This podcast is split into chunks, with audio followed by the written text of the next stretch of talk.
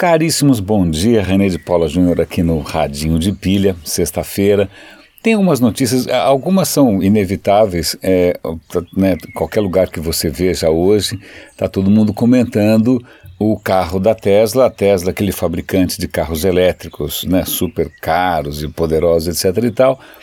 Aparentemente, um motorista morreu é, enquanto o carro dirigia em piloto automático. E aí é lógico, ah, tá vendo? Quem disse que o carro autônomo afinal é tão seguro assim? O questionamento é super válido. Aparentemente, eu vou dar link aqui para uma reportagem. O sistema de visão do carro é, não conseguiu distinguir, sei lá, o sol brilhante da, de um trator, é uma coisa simples. E, bom, ninguém reagiu. O piloto automático não reagiu, o piloto humano não reagiu e o infeliz morreu.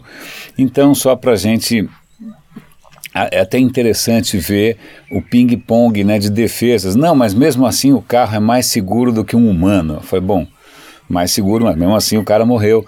Então fica aquela questão do nosso otimismo, às vezes um otimismo alimentado por um pouco de hype com relação à bendita inteligência artificial.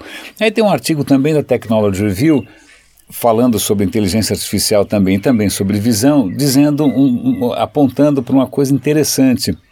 Mesmo que alguns desses sistemas de inteligência artificial se baseiem é, na maneira como o nosso cérebro aparentemente funciona, né, redes neurais, aprendizado disso, daquilo tal, não necessariamente eles podem funcionar da mesma maneira e é isso que eles estão descobrindo. Eles colocaram, eles pegaram uma inteligência artificial especializada em reconhecer imagens, tá? E funciona bem, você sabe disso, né? Reconhece rosto, gatinho, diabo 4. E eles colocaram a inteligência artificial para reconhecer N fotos de gatinho. Ok. Aí pegaram humanos para reconhecer N fotos de gatinho. Até aí tudo bem. E pediram para um humano mostrar para um outro humano por que, que ele achou que aquilo era um gatinho. Os humanos concordam perfeitamente. A hora que a inteligência artificial tenta mostrar o que, que ela identificou ali como sendo de um gatinho, o humano fala, hã? Então, na verdade, a inteligência artificial, embora tenha chegado à mesma conclusão, ela chegou à mesma conclusão a partir de premissas completamente impenetráveis para um ser humano. Bom, até aí tudo bem, porque se o resultado é o mesmo, sim e não, porque isso pode abrir brechas para que um hacker descubra é, como, sei lá, criar uma imagem, ou criar um som, ou criar seja o que for, que para um ser humano não quer dizer nada, mas que pode enganar uma inteligência artificial sem que a gente perceba.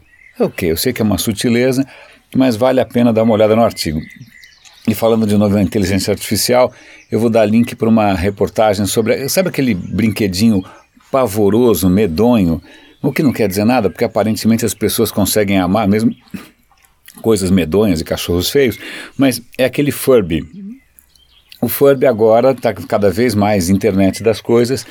E aí tem um anúncio ali super entusiasmado dizendo que agora o seu Furby vai acender a anteninha quando chegarem mensagens. Aí o Furby vai é, é, levar a criança a entrar online para ver que mensagem que é aquela. Enquanto isso, o Furby vai falando com a criança como a mensagem é legal. Cara, é um cenário se você não ficar arrepiado com um brinquedinho desses e com. É, é, olha, eu, eu não sei, eu fico pensando quem é a mente perversa que bola essas coisas como se de alguma maneira isso fosse lúdico, como se de alguma maneira isso fosse desejável. Ufa, Furby. E aí, para dar um, um, acho que para encerrar com duas notas que são interessantes que têm a ver com saúde. A primeira delas é um vídeo bonitinho, super bem feitinho, a informação provavelmente alguma parte dela você já conhece, que é um vídeo que tenta mostrar o quanto o seu corpo se renova ao longo do tempo. Então você fala, ah, nossa, René, faz sete anos que eu não te vejo. Então, realmente eu sou outro, hoje outra pessoa, porque uma boa parte do meu esqueleto já foi renovado. O meu sangue vai renovado a cada semana, a pele é renovada a cada dois dias. É muito interessante, o vídeo é bem, é, muito bem feitinho, interessante, ainda mais porque eu descobri que existe uma parte do corpo que é basicamente a mesma desde que você nasce. Eu não vou contar qual que é. Eu, eu essa realmente não sabia. Assistam lá, é bonitinho, é simpático e tal. E para encerrar, naquele capítulo Ai que inveja de governos bons, né? É uma iniciativa que começa com Obama e também com Joe Biden, que eles chamam de Cancer Moonshot. Bom, Moonshot é, uma, é uma provavelmente uma, uma, alusão ao projeto Apollo, né, em que o Kennedy escolhe ir à Lua, né, por daí que vem a história do Moonshot, né, não porque era fácil, mas porque era difícil e blá blá blá. Mas dessa vez eles têm também uma meta muito ambiciosa com relação ao câncer. E aí o que, que eles perceberam? Que uma das melhores ferramentas para combater o câncer, ou para pelo menos descobrir novas curas, etc. e tal, é Big Data. Tá? Por quê? Porque, primeiro, são mais de 200 tipos de câncer que se subdividem em outras inúmeras variações perversas. O que eles estão fazendo com que várias eh, instituições de saúde, tanto públicas quanto privadas, compartilhem as suas informações.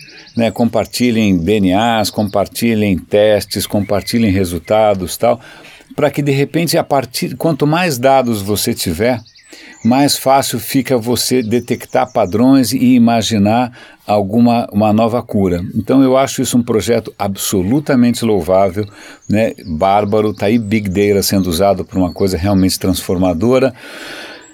Meus caros, é isso. É, espero que o fim de semana seja proveitoso.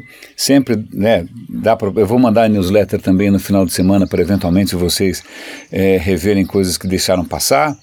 É, como o Radinho é, é, um projeto sem fim lucrativo nenhum, um projeto absolutamente pessoal, limpinho, bem intencionado e tal, seria legal é, contar com o apoio de vocês para que isso atingisse mais gente. Eu não vou investir em mídia, eu não vou investir em anúncio, eu não tenho nenhum patrocinador. A ideia só é promover a reflexão e fazer com que mais pessoas né, tenham acesso a informações que muitas vezes não estão nas assessorias de imprensa tal, mas que, puxa, poderiam ser inspiradoras. Caríssimos, grande abraço, bom fim de semana e até segunda.